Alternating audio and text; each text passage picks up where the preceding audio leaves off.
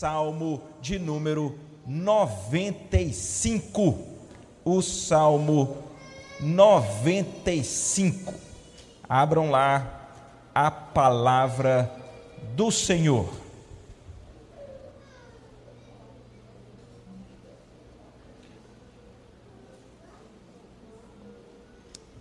Salmo 95. Quero que vocês acompanhem e eu lerei esse salmo, cujo título dado aqui, né, pelas traduções e a sociedade bíblica é Convite a louvar ao Senhor. Não sei se é isso que está aí na Bíblia de vocês, mas é o nosso tema da nossa exposição de hoje à noite. Convite a louvar o Senhor. Acompanhe, por favor. Vinde Cantemos ao Senhor com júbilo, celebremos o rochedo da nossa salvação. Saiamos ao seu encontro com ações de graças, vitoriemo-lo com salmos, porque o Senhor é o Deus supremo e o grande Rei acima de todos os deuses. Nas suas mãos estão as profundezas da terra e as alturas dos montes lhe pertencem. Dele é o mar, pois ele o fez, obra das suas mãos os continentes. Vinde, adoremos e prostremo-nos, ajoelhemos diante do Senhor que nos criou. Ele é o nosso Deus e nós povo do seu pasto, ovelhas da sua mão. Hoje, se ouvirdes a sua voz, não endureçais o coração, como em Meribá, como no dia de Massá, no deserto, quando vossos pais me tentaram, pondo-me à prova, não obstante terem visto as minhas obras durante quarenta anos estive desgostado com essa geração e disse: é povo de coração transviado, não conhece os meus caminhos, por isso jurei na minha ira: não entrarão no meu descanso. Até aqui a palavra do Senhor. Senhor, nós lemos a tua palavra, por favor, ministra os nossos corações, captura a nossa atenção, captura os nossos corações para ser terreno fértil para receber a tua palavra em nome de Jesus. Amém. Queridos, o salmo que o título eu pego emprestado para nossa reflexão, convite ao louvar ao Senhor. Ele começa poético, ele começa profundo, ele começa lindo, mas no meio do salmo tem uma virada, não tem? Tem uma virada. E ele termina bronca pesada, termina com a ira de Deus. Não é? É. É desse jeito. É por isso que talvez não seja o meio mais comum, mas eu quero olhar para essa parte final aí do salmo, para nós entendermos que história é essa, e então nós voltarmos para essa parte introdutória. De repente, no meio do salmo, ele se lembra de um episódio. Ele aqui dá o nome. O episódio de Meribá, o episódio do dia de Massá no deserto. Pergunta, pergunta. Quem aqui sabe o que que o salmista está falando? O que é esse tal dia de Massá? O que é o tal Meribá no deserto? Vocês sabem? Bem, não precisa levantar a mão e nem mexer. Eu, que estava estudando o texto, fui lá ler direitinho para saber o que, que é, para poder contar para vocês. Antes de contar, deixa eu fazer uma pergunta aqui para o pessoal da mídia. Tem problema eu andar? Não tem? Tá bom. Porque eu estou vendo aqui, eu não queria atrapalhar se isso fosse ruim, tá bom? Queridos, o que história é essa? o que, que é que Deus está dizendo? Ó, não endureça o coração como aconteceu em Meribá. Não endureça o coração como aconteceu lá em Massa. O que, que aconteceu? Vou contar para vocês essa história. Ela está lá na Bíblia, está lá no livro de Êxodo, mais precisamente até no capítulo 17. Sabe o que, a Bíblia diz? Vou contar para vocês. O povo de Israel foi liberto da escravidão do Egito com mão poderosa. Deus libertou vários milagres e prodígios, as dez, as dez pragas, e ao final, aquela praga da morte dos primogênitos dos egípcios e o cordeiro que foi morto com o sangue nas portas, livrando da morte o povo de Deus. E o povo sai, mas ele não só sai, como passa pé enxuto por onde? Por onde? No Mar Vermelho. Abriu o Mar Vermelho eles entram pelo deserto. O Senhor, ele, ele transforma a água amarga em água própria para o consumo. O povo tem fome e Deus dá comida. O povo tem dificuldade. Deus é coluna de nuvem para evitar. Eita, peraí, me diz para onde é que eu não, não vou mexer não. Só aqui, tá bom. Eu vou aqui, ó, um passo para cá, um passo para lá. Eu não quero atrapalhar meus irmãos e especialmente se há alguém que está aí nos acompanhando pela internet. Queridos, preste atenção: o povo de Deus, de Israel, eles já tinham experimentado do poder e da presença de Deus de uma maneira concreta. De repente, eles chegam no lugar que se chama Refidim. Em Refidim é deserto, só que tem um problema. Quando eles param para acampar em Refidim, o que, que é que eles não acham? água. Não tem água. Eles já estão no deserto e aí não tem água. Queridos, vocês que conhecem a natureza humana, o que, que começa a acontecer no coração do povo quando a coisa está ruim e piora? Reclamação, reclamação, murmuração, endurecimento do coração, um negócio esquisito demais. Presta atenção. Nessa história, o povo fica tão é, murmurador, rancoroso, aquela coisa ruim no coração, que eles então tentam a Deus. O que é essa expressão tentar a Deus? É quando você começa a reclamar de tudo e de todos e põe a culpa em Deus. Como é que Deus deixa isso aqui? Se Deus deixa isso aqui, então é capaz que Deus nem existe. Como é que Deus. Então Deus não me ama. E eles começam a reclamar, e o negócio é tão feio, o negócio é tão feio, que eles primeiro dizem que era melhor ser escravo no Egito. Segundo, eles querem apedrejar Moisés. O negócio lá é feio. Sabem por quê? Porque eles são tomados por um espírito de reclamação, de murmuração, de endurecimento. E no salmo que nós estamos lendo, nós temos uma exortação. A exortação é: não endureça o coração. Para de ser murmurador.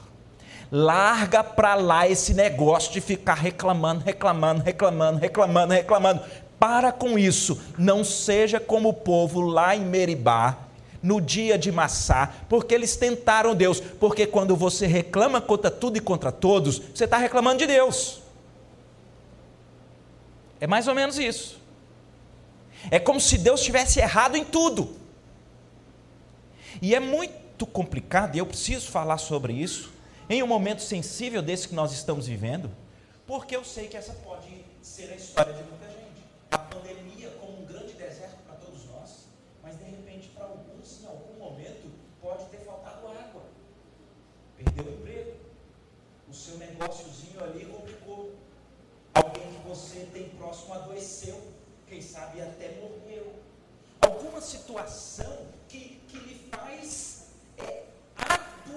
o coração, tem um potencial terrível. Sabe qual é o potencial? Por isso que está aqui nesse texto do, do Salmo 95, tem o potencial de roubar de você o louvor ao Senhor.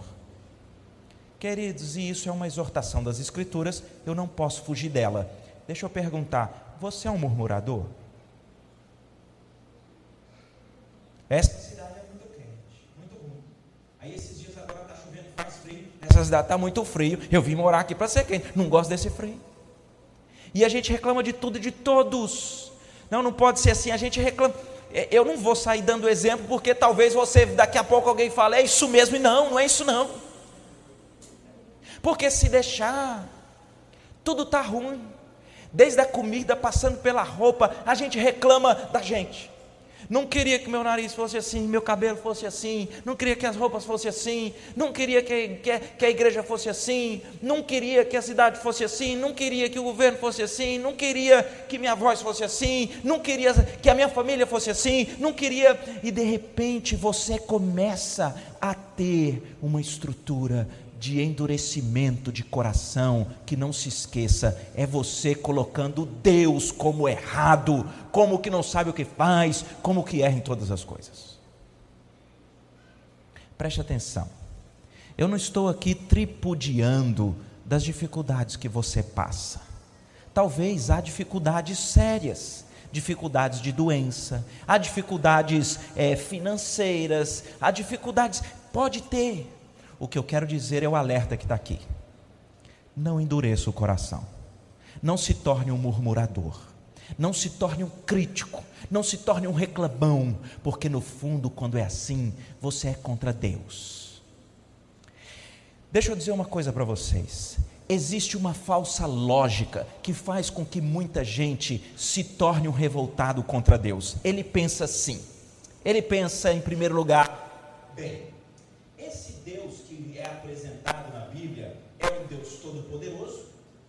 é um Deus que é misericordioso e amoroso. Então veja, ele pode tudo e é amoroso e misericordioso. Então esse Deus não pode permitir problema nem dificuldade. Essa é a lógica. Segundo ponto, a gente olha para o mundo à nossa volta e tem muita dificuldade. Aí o que, é que você conclui? Ou você conclui, então esse Deus não existe, é de mentira, ou você vai concluir, então esse Deus não me ama. Só que isso é um é um é um falso silogismo, é um erro de lógica. Sabe o que está por trás disso? Você acha que não há nenhuma razão para o sofrimento. E porque você não consegue encontrar uma razão para a tribulação, a provação, você não acredita que possa haver uma. Então você acredita que não possa haver uma, então você vai entender que a complicação, a dificuldade que se passa não pode ter uma causa que seja, não pode ter uma razão que seja boa e portanto você se revolta contra Deus, porque você vai achar que Deus é mau, ou que Deus esqueceu de você, ou em últimas consequências que Deus não existe. O problema, queridos, é que você que é limitado. Você que é limitado. Você que não sabe. Você que não consegue alcançar que há uma causa boa para uma privação que você está passando. Porque Deus é assim. Está o livro de Jó que não nos deixa perder a compreensão. Existe o engendro do mal. As coisas que Jó passa são as terríveis, mas ao final, aquilo amadurece Jó para Deus. E ao final cumpre os propósitos de Deus. Muitas das vezes o que nós somos é como o povo de Israel, como crianças que não entendem a mente do pai e começa da birra. Às vezes nós somos assim, porque a gente não entende.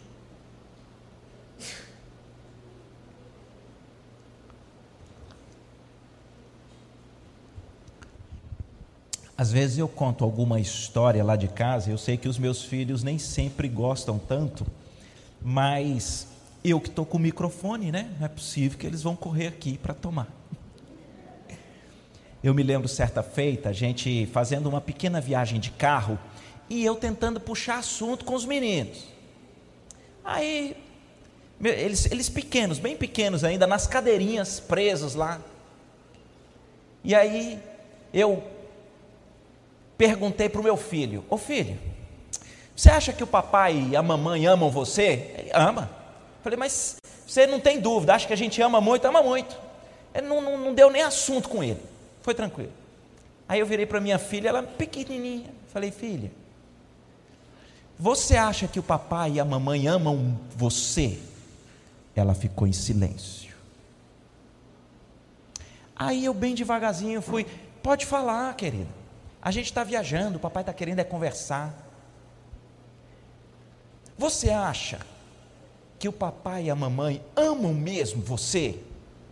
Aí ela, às vezes. Eu falei, às vezes, tá certo. Estou querendo conversar. Então já entendi. Às vezes você sente que o papai e a mamãe amam você, e às vezes sente que não. Não é isso? Ela, é. A mamãe aqui do lado já começou a querer quicar para entrar, né? Mas ela entendeu que eu estava conversando. E eu comecei a conversar com ela até que ela explicou. Ela explicou. Explicou que acha assim que a mamãe ama e tudo mais.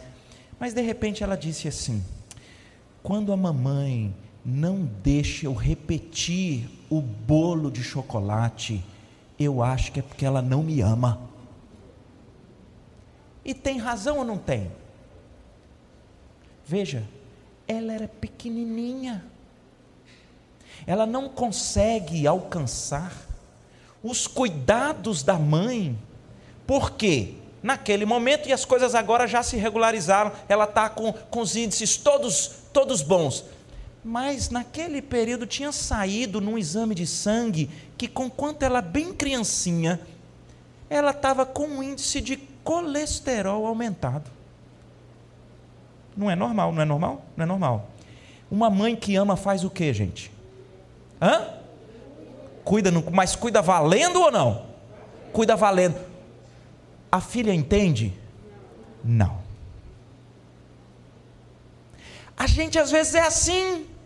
Às vezes Deus traz uma privação e você quer dizer, Deus não me ama, ou você vai bater o pé. Você, veja, a Bíblia diz que assim como os céus são mais altos do que a terra, assim são os pensamentos de Deus mais altos que os nossos. Eu estou convicto que Deus não deixa muita gente ser bonito, porque ia se perder de tão bonito que ia ser. Tem que ser feio, para a glória de Deus.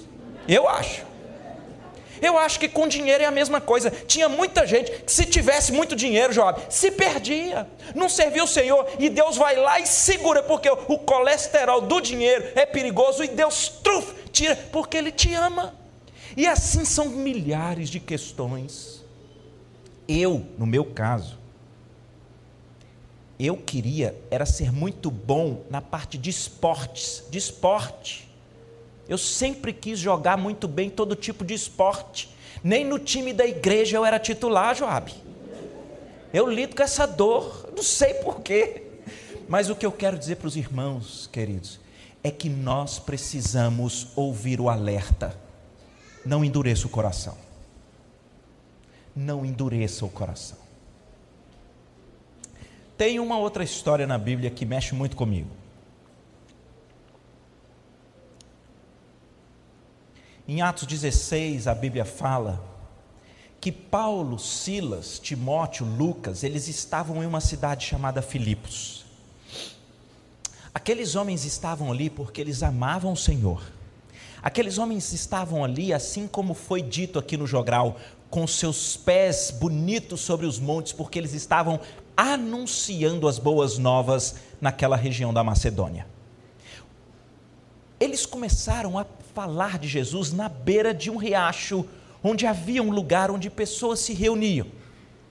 Um dia, prestem atenção no que eu vou dizer, eles estavam indo para aquele lugar para pregar o Evangelho. De repente, eles expulsam um demônio adivinhador de uma jovem. E homens que exploravam aquela jovem, porque era um espírito adivinhador, ficam tão nervosos que eles pegam Paulo e Silas, levam para uma praça pública. Sabe o que a Bíblia diz que acontece lá? Rasgam as roupas deles em praça pública. Mas não é só isso. A Bíblia faz questão de dizer que eles são, lhes é dado muitos açoites. Muitos açoites foram dados depois que as roupas foram rasgadas, mas não é só isso.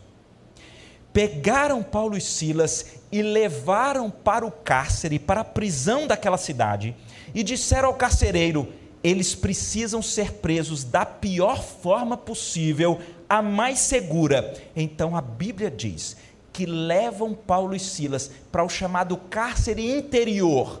É uma espécie de buraco no chão que leva aqueles homens. Mas não é só isso. A Bíblia ainda diz que eles têm os seus pés presos no tronco. Vocês devem saber o que é isso. Né? Aquele tipo talvez de, de, de, madeira maciça que, que, que, levanta e tem só o lugarzinho para você colocar ali a perna e você fecha e a pessoa fica com as suas pernas em posição de estiramento dos músculos, onde ela não consegue se mexer. A Bíblia diz que esses homens estão na madrugada, é meia-noite, as suas costas estão sangrando, eles estão sem roupa, eles estão com frio eles estão injustiçados, eles foram aviltados, eles foram objetos de todo tipo de maldade, mas eles estão com fome, mas eles estão com sede. E a minha pergunta é: o que é que aqueles homens fazem?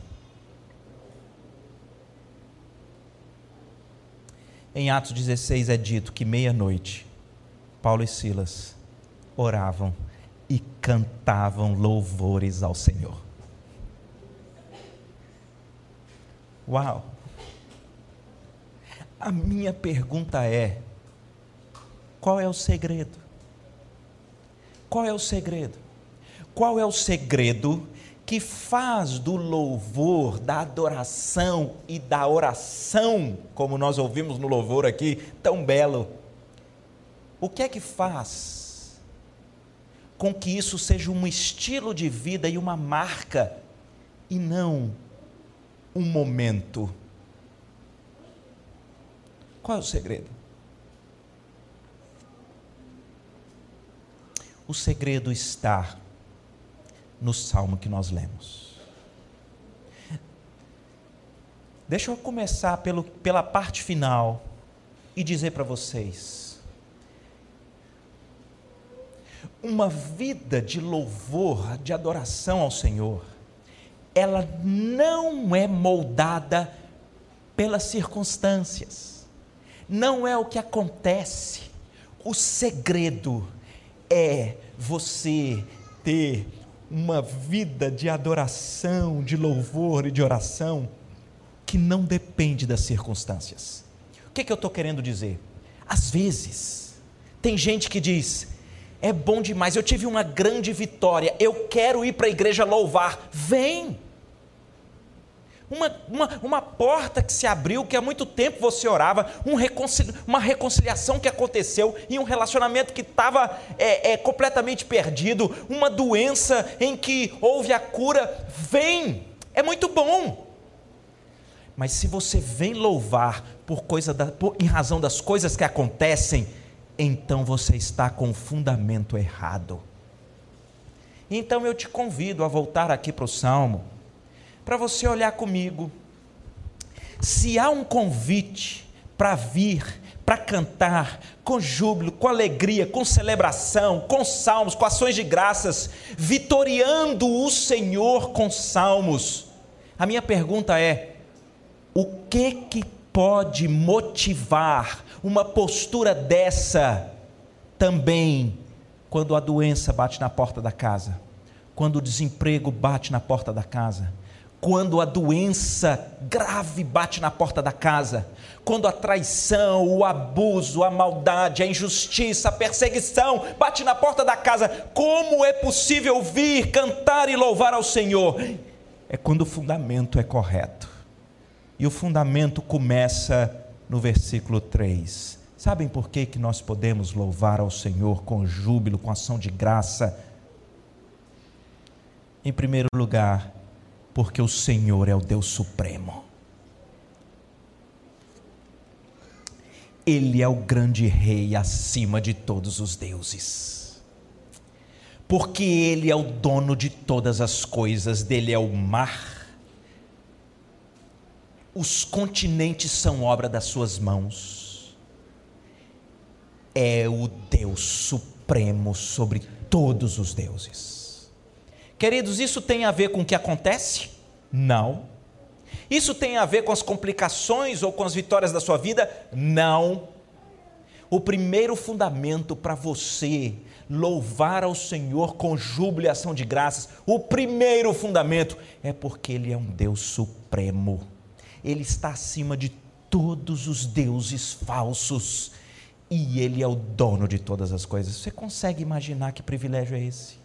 Você consegue imaginar que nós temos os olhos espirituais abertos àquele que sempre existiu, que com o poder da Sua palavra trouxe tudo à existência, aquele que criou os céus, a terra e o mar e tudo quanto neles há, o único e verdadeiro Deus, o Deus supremo sobre todas as coisas, e Ele se revelou a nós. Esse é fundamento suficiente para quando tudo vai de mal a pior, você vir e louvar ao Senhor com júbilo, com ações de graças, vitoriando-o, porque Ele é o Deus Supremo. Eu sei que às vezes nós lemos alguns textos assim e a gente perde algumas coisas boas. Quando o texto diz que Ele é o Deus Supremo e é o grande Rei acima de todos os deuses, às vezes a nossa mente roda lá nos deuses dos cananeus, né? O pessoal não fala que tinha Baal, é, é, Baalins, postes ídolos, Astarote. Tem um bocado de, de deuses falsos, não tem? A gente acha que é só aquilo. Não é não. Deixa eu dizer uma coisa para você. Os deuses falsos são aquelas coisas aí no seu coração que você lá no seu coração diz para você mesmo: se eu tiver, então eu serei feliz. Se eu tiver, então eu estarei satisfeito. Se eu tiver, então eu terei estabilidade. Qual é o seu Deus falso? A nossa sociedade está cheia de deuses falsos cheia.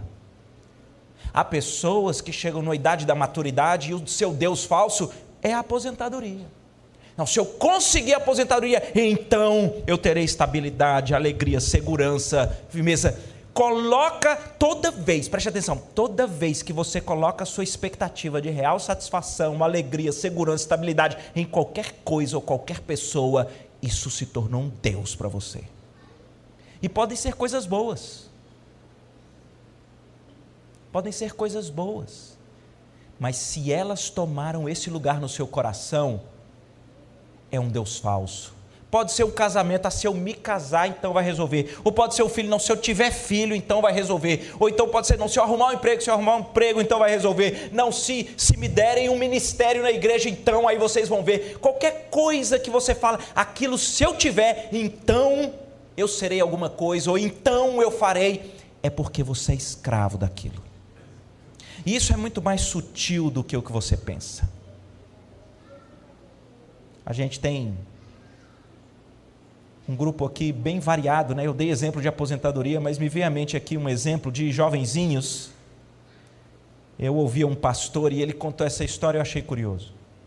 Ele disse que na igreja uma jovenzinha de repente muito deprimida e os pais muito preocupados e ela muito triste e muito preocupados e então ele foi conversar com ela.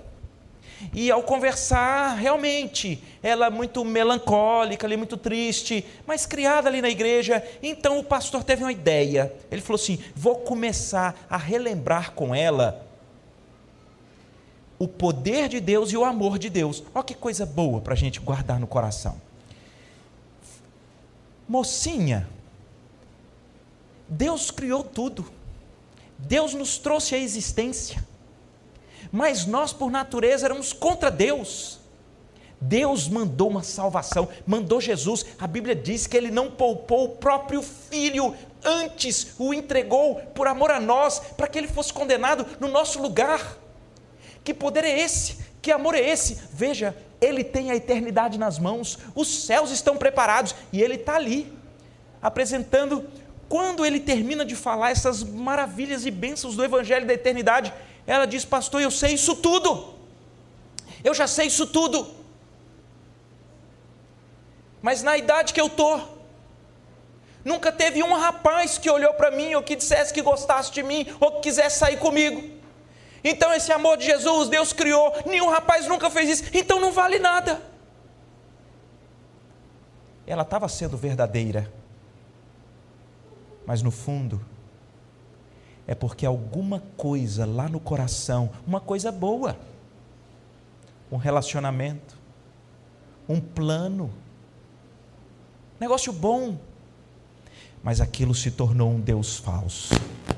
E quantas pessoas se dão com os burros na água porque acham que ou um casamento ou um filho vai redimir a sua vida, ou uma aposentadoria, ou um trabalho, ou, ou, ou uma posição na igreja, e só tem uma coisa que preenche o nosso coração: é o Deus Supremo, é o grande Rei acima de todas as coisas. Ele fez o mar, é obra das suas mãos os continentes. Ele merece a nossa adoração, porque nele sim há verdadeira segurança, alegria, satisfação e estabilidade. Mas há um outro fundamento aqui, para que nós adoremos o Senhor. E nós vamos ler esse fundamento no versículo 7.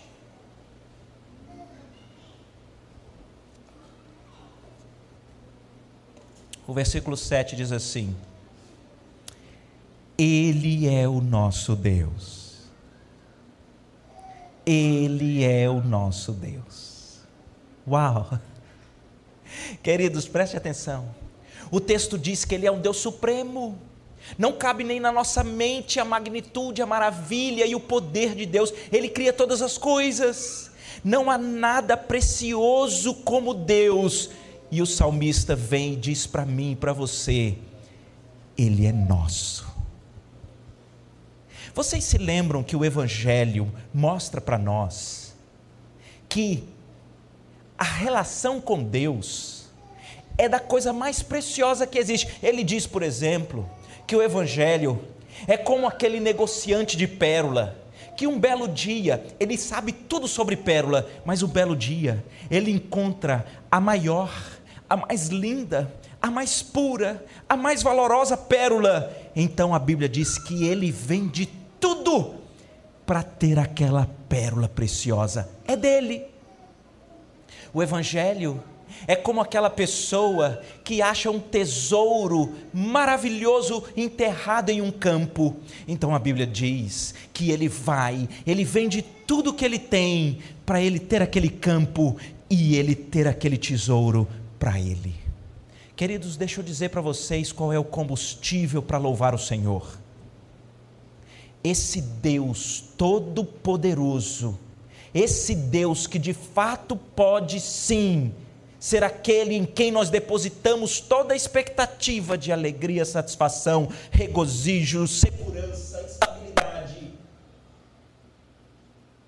Ele é nosso. E o que, que o texto diz na sequência? Nós somos dele. Ele é o nosso Deus e nós somos povo do seu pasto, somos ovelhas da sua mão.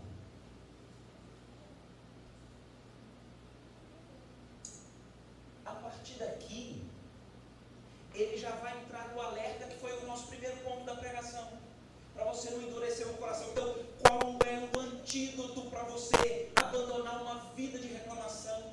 Qual é o antídoto para você abandonar uma vida de murmuração, de crítica contra tudo e contra todos, daquela coisa ruim que endurece o seu coração? Qual é o antídoto? Tenha os olhos na suprema grandeza de Deus e tenha a sua mente e o seu coração focados no seu relacionamento com o Criador.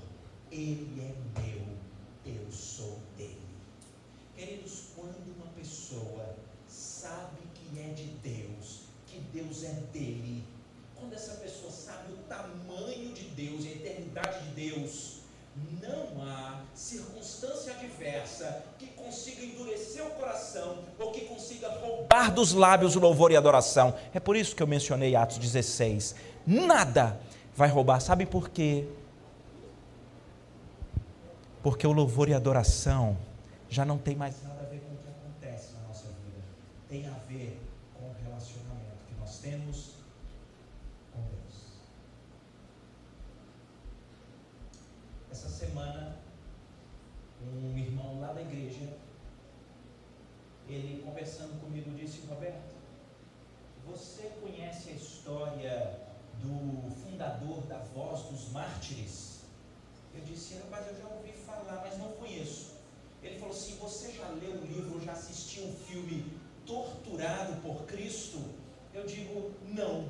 Ele diz: Vou te mandar o link do filme, está lá no YouTube. É bom dê livre. Torturado por Cristo. Queridos, é impactante. 14 anos preso na Romênia, torturado pelos comunistas russos que assumiram a Romênia, para que ele delatasse a igreja perseguida. E ele permanece fiel com uma certeza: ele tem um Senhor e Salvador, e o Senhor e Salvador da vida dele está com ele. 14 anos. E, e há requintes de sofrimentos que você olha e você se assusta, porque o que pode sustentar alguém diante de tanta complicação? A resposta está aqui. É um relacionamento verdadeiro com seu Criador. Se você tiver a oportunidade, assista. Torturado por Cristo. Então eu quero aqui perguntar para você: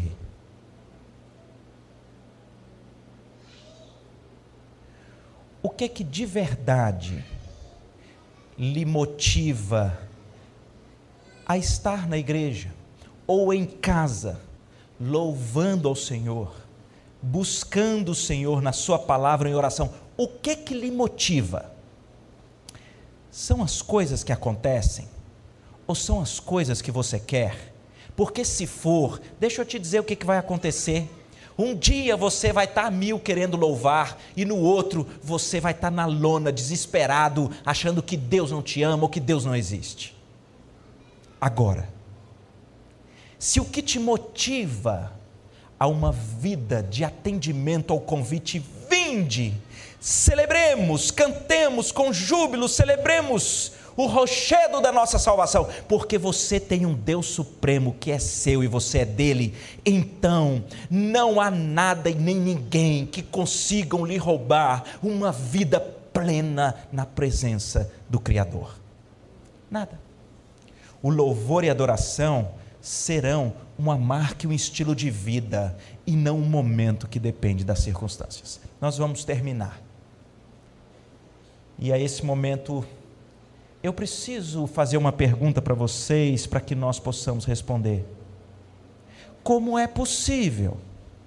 Como é possível que um Deus tão supremo, como é possível que um Deus tão majestoso, como é possível que um Deus tão eterno, como é possível que um Deus que não cabe nem na nossa mente, ele simplesmente é nosso e nós dele? Como isso é possível? se nós já nascemos em pecado, se nós, ninguém precisa ensinar uma criança a ser egoísta. Pode fazer o teste com qualquer criança. Ela na casa dela, com os brinquedos dela, tem um brinquedo que ela não brinca tem meses. Põe outra criança dentro da casa e pega essa criança para ir exatamente naquele brinquedo, você vai ver o que vai acontecer. Na hora a criança vai querer aquele mesmo, ainda diz é meu, é, ninguém precisa ensinar. E quando faz mal feito e você pergunta quem foi que fez, o que, que a criança fala? Não fui eu. Quem que ensinou? Quem que ensinou a rebeldia e vai crescendo? E eu não quero expor ninguém. Quem que ensinou essa promiscuidade? Quem que ensinou essa imoralidade? Quem que ensinou a mentira? Quem que ensinou a viver de aparência? Quem que ensinou pornografia? Quem que ensinou tanta coisa que não presta? Como é que um Deus supremo, como é que um Deus acima de todas as coisas, como é que um Deus poderoso vai se dar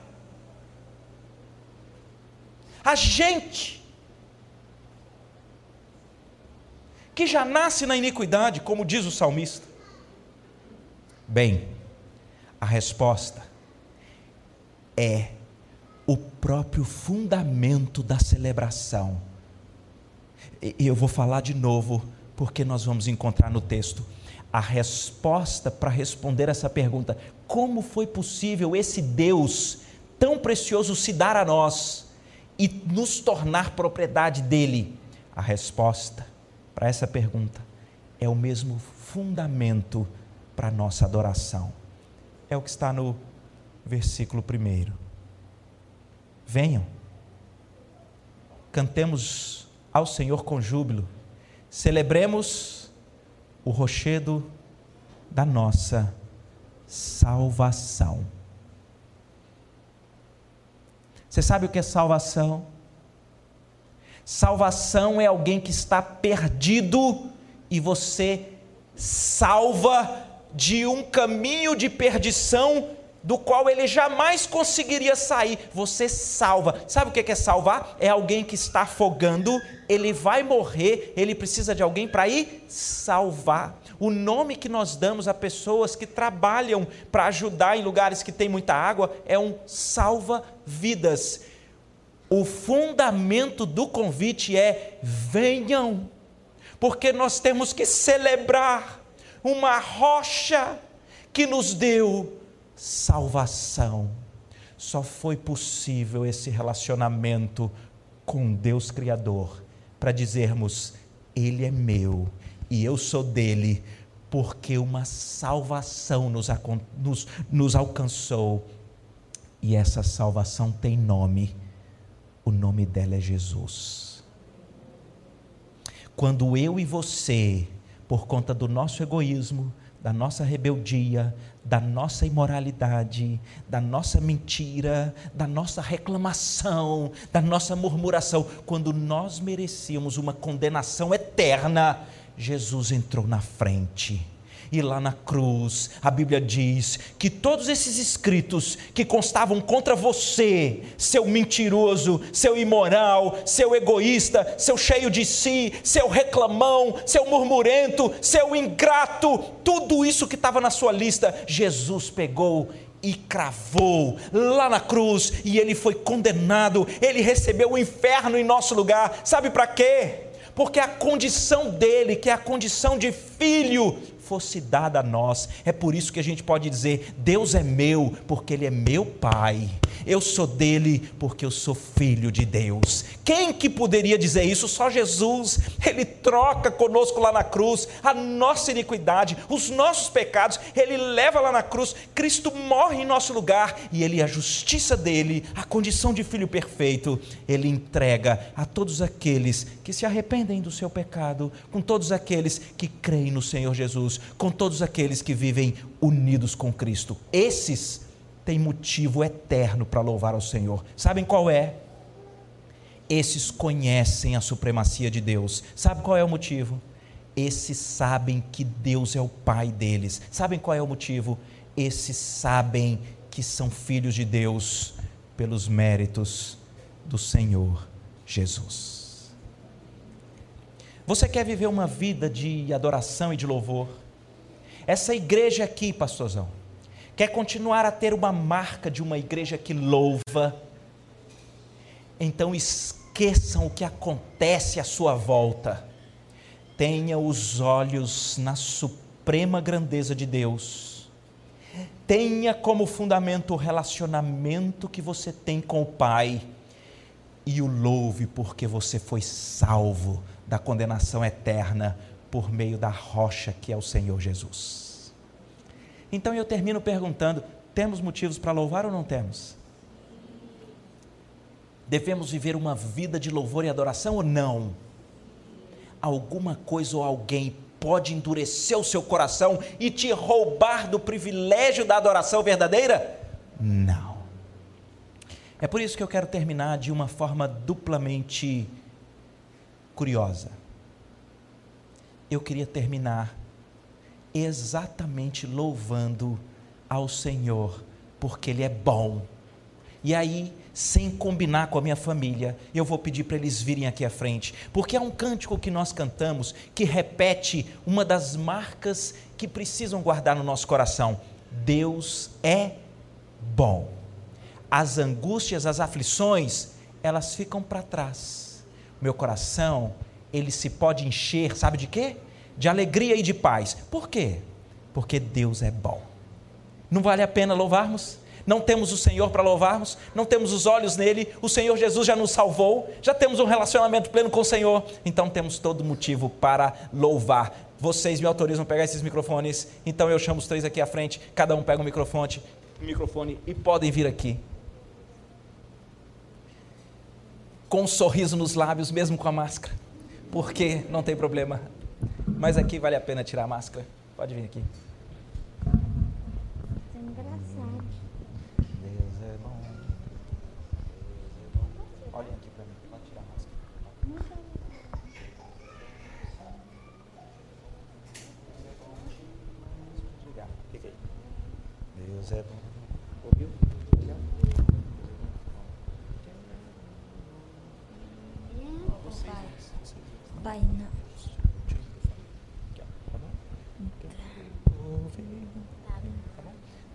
é. Um, dois, três e.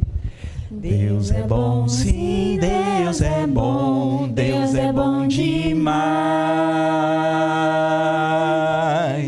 As angústias e aflições ficam para trás. Meu coração palpitou de alegria e de paz, porque Deus é bom. Aleluia, Deus é bom demais. Quero ouvir, ouvir um coro só de vozes celestiais cantando assim. Aleluia, Deus é bom demais.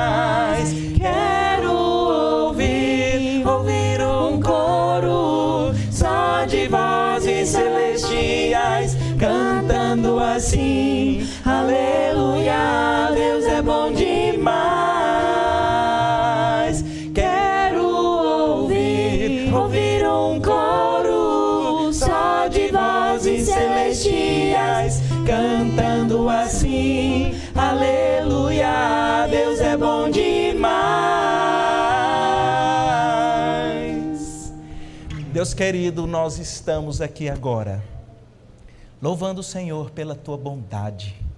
O Senhor é bom demais. Pai, seja o Senhor o combustível da nossa vida de adoração. Seja o nosso relacionamento conquistado por Cristo na cruz, o nosso combustível para uma vida de louvor. Ó Pai, quando nós não entendermos o porquê de uma privação, o porquê de uma complicação, de uma tribulação, de uma aflição, ajuda-nos a lembrar que o Senhor é nosso Pai, que nós somos teus, que nós estamos nas tuas mãos e que isso arranque de nós um coração murmurador, um coração endurecido, um coração reclamão. Por favor, Pai, enche os nossos lábios com os cânticos de louvor e de adoração ao Senhor. Ó oh, Pai, eu te louvo pela vida e pela existência dessa igreja que a tua presença e o teu relacionamento com os queridos seja mola propulsora para louvores verdadeiros, para adoração genuína e que o teu nome continue sendo glorificado neste lugar, ainda por muitos e muitos anos, em nome de Jesus. Amém e amém. Que Deus nos abençoe, queridos. Obrigado. Podem